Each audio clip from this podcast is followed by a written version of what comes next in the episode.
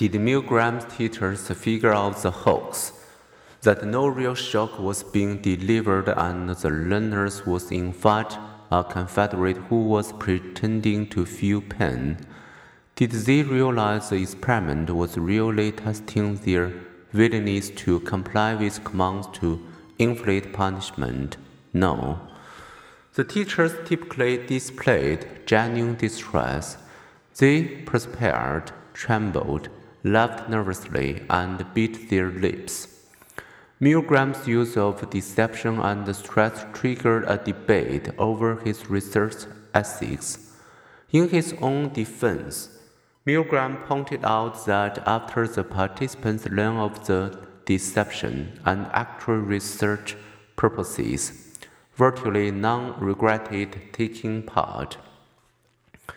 When 40 of the teachers who had agonized most were later interviewed by a psychiatrist, none appeared to be suffering emotional after effects.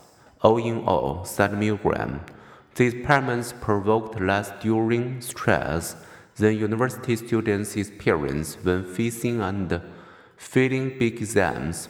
Other scholars, however, after delving into Milgram's archives, report that his debriefing was less extensive and his participants' distress greater than what he had suggested.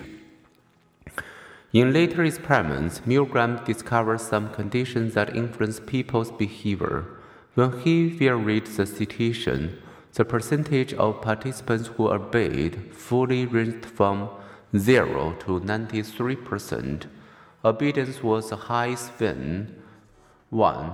The person giving the orders was close at hand and was perceived to be a legitimate authority figure. Such was the case in 2005 when Temple University's basketball coach sent a 250 pound bench player Nehemiah Ingram into a game with instruction to commit hard force. Following orders, Ingram fought out in four minutes after breaking an opposing player's right arm. Number two, the authority figure was supported by a prestigious institution. Compliance was somewhat lower when Milgram dissociated his experiment from Yale University. People have wondered why, during the 1994 Rwanda genocide, did so many Hutu citizens slaughter their Tutsi neighbors. It was partly because they were part of a culture in which orders from above, even if evil, were understood as having the force of law Number three, the victim was depersonalized and at a distance, even in another room.